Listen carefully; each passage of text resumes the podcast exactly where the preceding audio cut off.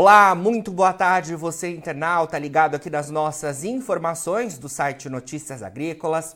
Estamos de volta com a nossa programação de boletins, agora para falar um pouco mais sobre setor sucroenergético, porque o CTC, Centro de Tecnologia Canavieira, informou há pouco ao mercado que os resultados do terceiro trimestre da safra 2023-24 foram bastante positivos. Para a gente falar um pouco mais sobre esses resultados e o que motivou esse cenário desse centro de tecnologia, né, que transfere tecnologia ao setor sucroenergético há anos, eu falo agora ao vivo com o Diego Henrique Souza Ferres. Ele que é gerente de relações com os investidores do CTC.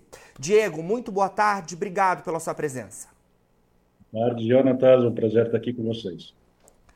Prazer é nosso, Diego. Bom, já introduzi os nossos internautas aqui sobre esse resultado positivo que vocês tiveram no terceiro trimestre da safra 2023-24 do centro-sul do país, mas eu queria que você falasse um pouco mais, porque vocês tiveram um crescimento de mais de 20% no lucro nesse período, né? Comenta um pouco pra gente sobre esse cenário positivo. Um cenário bastante positivo em termos de aumento da lucratividade, um crescimento consistente, já vindo de alguns anos na receita, que no acumulado de nove meses cresceu 2,3%. A nossa margem operacional voltou aos patamares de 50%, que é muito saudável em termos, de robustez da, da operação. Nosso lucro líquido atingiu aí quase 40%, é, 41 milhões e meio de reais no trimestre.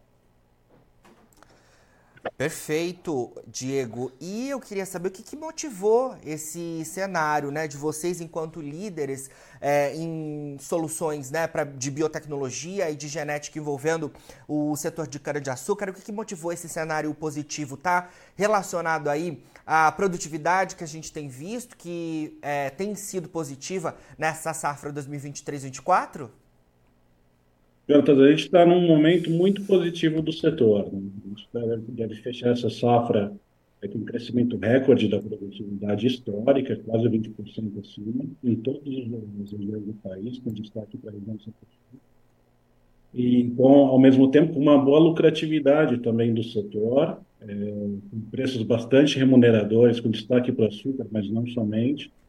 Isso vem fazendo com que o setor recupere sua capacidade de investimento em tecnologia, a gente volta a ouvir falar em investimento em novos projetos, novas fábricas de açúcar, projetos de irrigação e também no investimento de genéticas novas para aumento de produtividade, que deve ser o principal drive de investimento do setor nos próximos anos.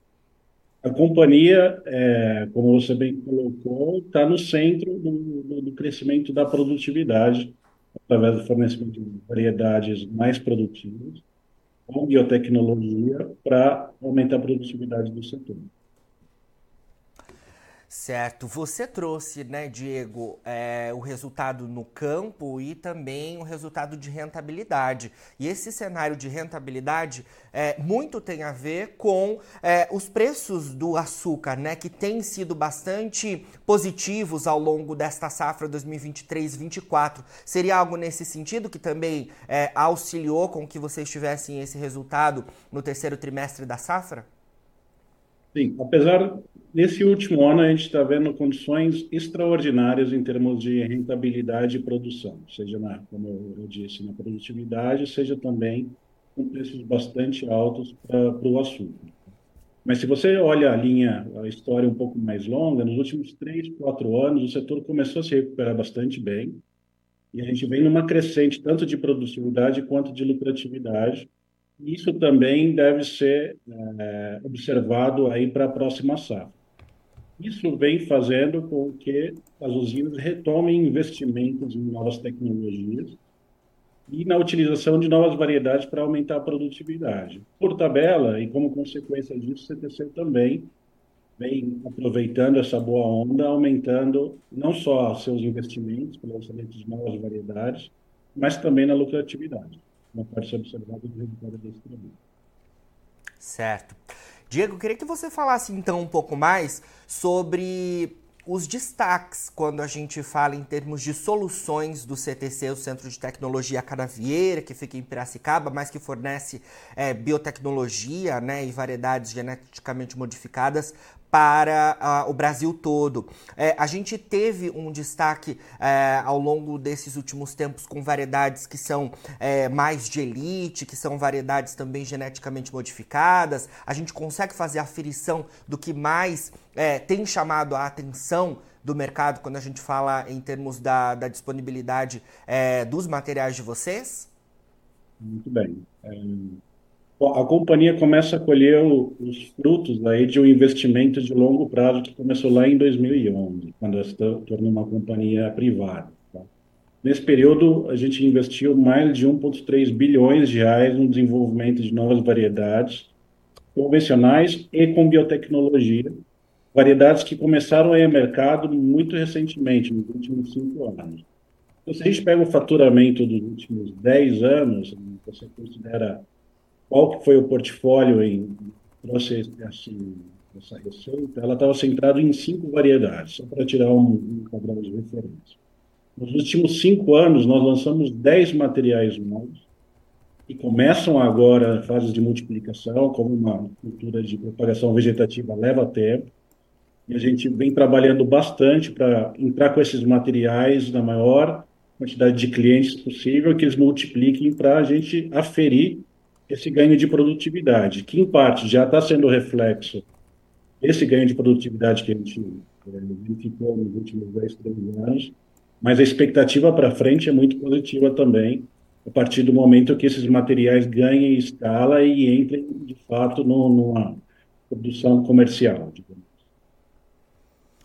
Certo. Ou seja, Diego, diante disso que a gente conversou relacionado aos resultados de vocês do terceiro trimestre da, da safra que está em andamento, é, esses números comprovam a robustez do, do CTC operacional né, nessa transferência de tecnologia perante ao mercado. Os resultados têm sido muito positivos, o balanço tem sido muito positivo. O que, que vocês esperam também à frente?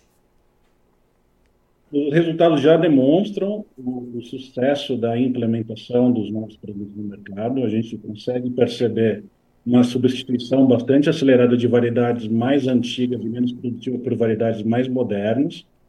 E o nosso esforço, não só nesse ano, mas nos próximos, vai ser em crescer mais rápido em área e market share, tendo por consequência o crescimento também da produtividade do setor e esperamos que, junto com isso, a rentabilidade também. A gente consiga estender esse ciclo positivo e aproveitar essa boa lucratividade esse período de preços altos, tanto do açúcar, mas também o, o prognóstico super positivo do mercado de etanol também, que vem é, tem uma tendência de crescimento muito grande para os próximos anos. Certo. Então, as expectativas de vocês, quando a gente fala em termos da próxima safra, que é a safra 24-25, olhando principalmente o que já tem sido falado no campo, são positivas? Vocês estão acompanhando esse cenário também? Sim, ainda é bastante cedo para se falar em números. Tá? Certo. É, até mesmo do setor, a gente roda uma, uma pesquisa aqui junto às principais unidades do setor para ter estimativa de produtividade está começando isso agora. É, a gente deve colher, coletar essas informações ao longo do próximo ano, dois meses. Mas o que nós, assim, muito de feeling, o que nós percebemos é o seguinte: a gente teve essa safra deve fechar extraordinária, com recordes de produtividade e produção. vai ser difícil conseguir um, um resultado tão expressivo.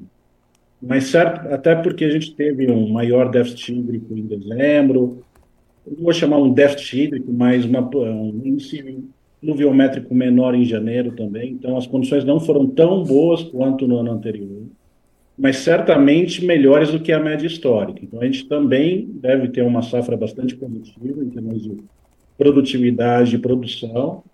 Em termos de preços, também a gente vê um cenário bastante favorável, talvez não com picos de preço de açúcar como a gente viu ao longo dessa safra é, 23, 24, mas ainda assim, com açúcar girando acima de 20 centos por libra peso, e também o mercado de etanol remunerador a, dependendo da continuidade aí do preço do petróleo. Mas, de qualquer forma, um cenário bastante positivo para o setor como um todo.